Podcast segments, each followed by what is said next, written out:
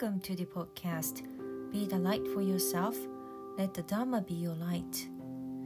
This week, again, I am going to reflect on the interviews that I have had and then also the recent communications that I have had with the participants of the program by Bodhi College. Uh, after Buddhism and Beyond program, program by Stephen Batchelor. Um, so let me begin. As the situation in Ukraine escalates into a war or aggression by Russia into Ukraine, um, I don't know where you are, but you might have heavy hearted to learn about the situation evolving. Um, unfortunately, um, to everyone's eyes, it's it's so saddening and then i i feel i feel sadness and so i realized that how i am in a way that dis- disillusioned by the by sort of the peace that i thought that we have had. But this also reminded me of the uh, so many regional disputes not in the form of the uh, nation versus nation, but there were so many upheavals in um, regional or um, tribal um, disputes.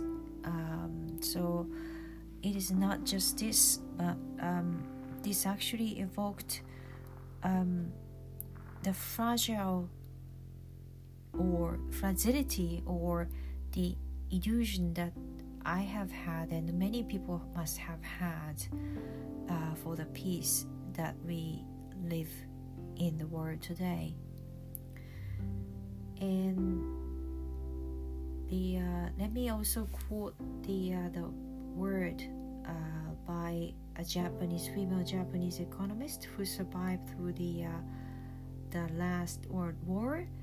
Uh, she said, "The antonym for war is dialogue. The antonym for war is dialogue. This indeed reminded me of um, the great discourse on the passing, uh, the early Pali text, the episode that Gautama talks truth- truthfully about the Vajjians. So it was really the uh, the situation was the king of Magadha wanted to invade into uh, Vajjians and then Vaj, the country Vaj, the um, and then the king sent his second man to solicit opinion by Gautama. And then that time Gautama didn't directly advise the uh, the second man from the king but he, in a way, talked to his attendant Ananda in in about the uh, about the country that might have but that might be soon invaded by the king by the king of Magadha. What he said was that um, the country the is often said to be like meet frequently and have many meetings. So those are the conditions that they can expect growth and not decline. In another, um, and in the following episode, that he says that the people meet in harmony and the people meet, people leave each other in harmony. So what does it mean by that? Uh, the second man who was sent by the king thought that, oh, what it means is that the country is basically expected to grow and do not decline. Oh, I really have to tell my king about the uh, the absurdity or the uh, our invasion would not succeed for such a country. That was really the conclusion that he had in mind, and then he left for the king immediately after Gautama uh, talked about these. Um, this must really mean about the uh, the importance of dialogue, and then how the dialogue would make the country strong, and then in our times, I believe that how our global community would become strong, would grow and not decline. And then I um, talked about these this uh, great discourse episode from the great discourse to the uh, to the other people from um, Australia and New Zealand. Um, told me about the uh, yes, indeed, it is very important that we could have a dialogue. And then someone said that um, I recently hear so many words, um, he, so many times the word resilience. And then resilience, I don't like the word resilience so much when the people actually under the uh, threat or under certain circum- difficult circumstances. Because the word terminology resilience have the power to um, stop them talking about what they really feel in their hearts the pain or the sorrow or the anger. The word resilience has the power to prevent those words to um, spill out from their hearts. Um, that is very true. And then um, another person told me about the uh, yes, the dialogue is very important, but someone would take it as a sign of weakness, and then that's what definitely the uh, Hitler have felt, and that's probably the case with Putin as well that is also very true. So the uh, the importance here is that yes not just the words resilience but we really need to in a way cultivate our courage or cultivate um, our senses so that we could be really true to what we are actually feeling. And then not just the uh, the mind to be really hijacked or trapped by the uh, usual habits but to really to understand what is going on in ourselves. And and then if we could really recognize what it is happening inside us and then have the courage to talk about it um, in a way that admit a vulnerability that would actually hope I, I believe that this also something could become a door to another person or the person next to you to talk about their weakness or their pain, their sorrow, what they really feel in their hearts.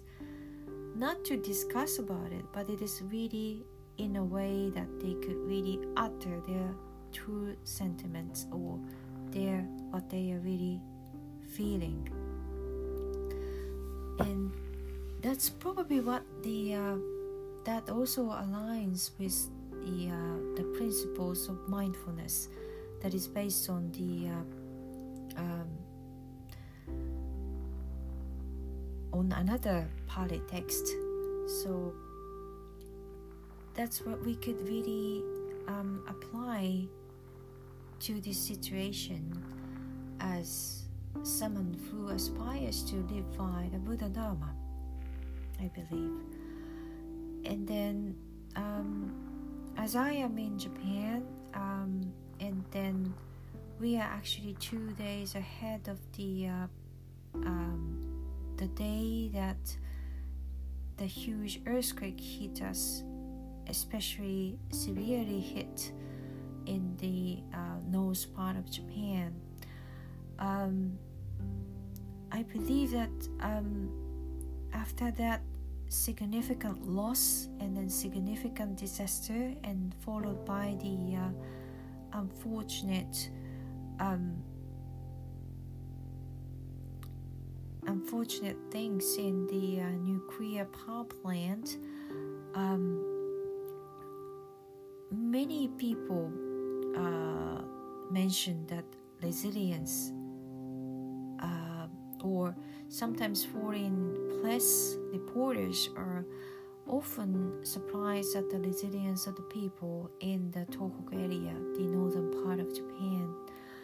Um, and then I realized that isn't it the word resilience or not really used partly, but the people really couldn't talk about it um, because it, it, it was not really in the culture. But then it might be still in their hearts. And I hope that um, if I were uh, to become or to talk about my vulnerability or my weakness or what my true sentiments are, and that would still um, cascade it to the person next to me or to uh, hopefully to that that wave to continue to sway and then continue to uh, in a way shake gently the feelings of the other people so that people could still talk about it in their true talk about their true minds. That's what i hope and then that's probably um, what we could do um, at this point. And then with that recognition of or consciousness that or the awareness that we are sometimes we are shaken we are in pain um, with that recognition i believe that there would be a creative space that we could think about the other options or other um, possibility that what we could do further than that beyond that. And then I hope that space will open up another way for us to move forward. And that will be hopefully to stop what it is happening in Ukraine and then also um, the necessary procedure for us to really to rebuild um, or to have the uh, solidarity among the uh, among the countries around the world. Thank you for listening. Uh, next week, I am going to going back to the interview mode, and then I um so I am looking forward to uh, meeting you soon with that interview.